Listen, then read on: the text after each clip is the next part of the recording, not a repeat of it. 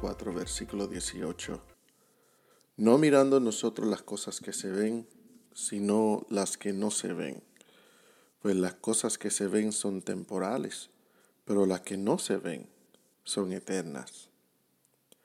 Nuestros cinco sentidos nos ayudan a poder percibir nuestro mundo visible de alrededor de manera que nos ayuda a poder adaptarnos a las condiciones y circunstancias que están presentes.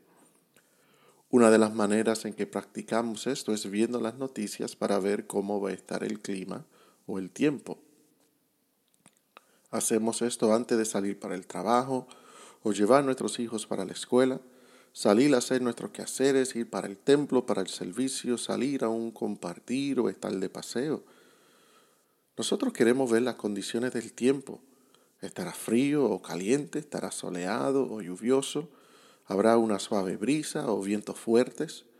Y dependiendo el clima, dependiendo las condiciones, hacemos unos ajustes para estar alineados a los factores de ese día. Planeamos cuánto tiempo nos va a tomar a los destinos del día. Eliminamos ciertas cosas si el tiempo, el clima está en condiciones que no son favorables decidimos cómo vestirnos dependiendo a los factores del día. El apóstol Pablo en su segunda carta a los Corintios se encuentra teniendo que defender su ministerio como apóstol en contra de hombres que atacaban su llamado, su mensaje y aún su parecer. Pablo utiliza estas circunstancias para aconsejar y enfatizar a los corintios la importancia de mantenerse firme en el Señor en medio de sufrimientos y ataques.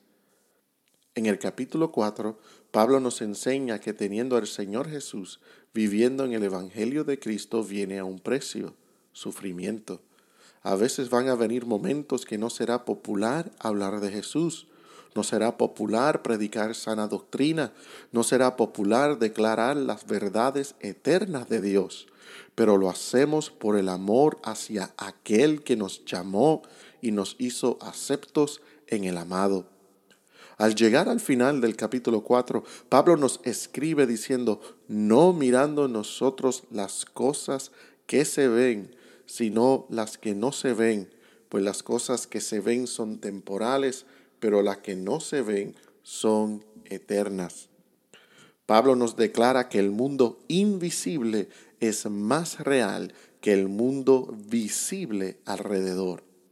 El mundo visible se nos hace real y convencido de su realidad por nuestros cinco sentidos.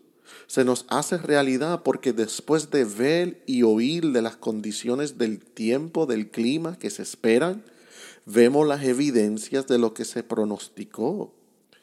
Pero ahí es una clave muy importante. Hablar del clima, hablar de los tiempos, son nada más que pronósticos. La definición de pronóstico es la predicción de la evolución de un proceso o de un hecho futuro a partir de criterios lógicos o científicos. Es algo que sucede en la realidad pero solo si ciertos criterios se cumplen.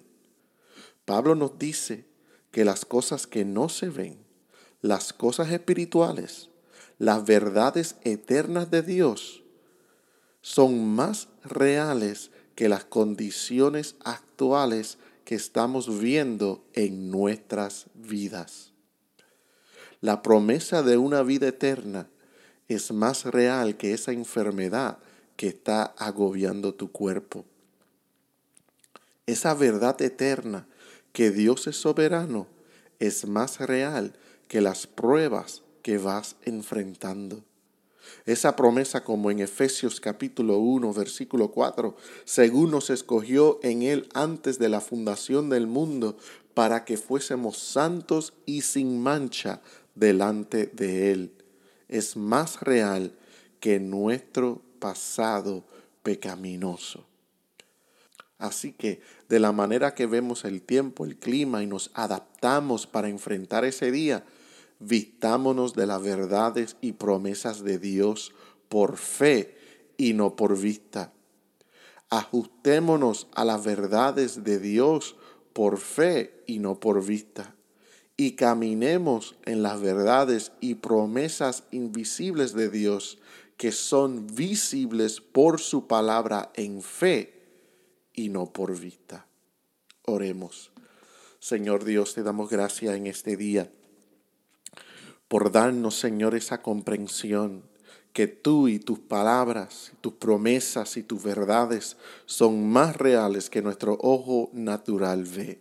Que de la manera, Señor, que vemos en la mañana o la tarde o la noche el pronóstico del tiempo y nos ajustamos, Señor, a lo que se nos está diciendo y tenemos fe, confianza en ese pronóstico, que tengamos más fe y más confianza en tu palabra, en tus promesas, en tus verdades que lo que estemos viendo con nuestro ojo natural a nuestras circunstancias de nuestra vida, a las condiciones a nuestro alrededor, no sea más convincente que lo que tu palabra declara, que lo que tu verdad nos ha dicho, de lo que tus promesas nos han prometido. Y te damos gracias porque todo esto se puede hacer posible por medio de nuestro Señor Jesucristo, por medio de esa cruz victoriosa que nos da a nosotros el lugar de ser llamados coherederos, que nos da el lugar de ser llamados hijos de Dios, ser llamados aceptados en el amado. Que esta palabra, Dios mío, fluya en nosotros y cause que tu fe, Dios mío, sea producida en nosotros y que podamos actuar en esa fe, caminar en esa, en esa fe y no por la vista. Te lo pedimos creyendo en el nombre de Jesús.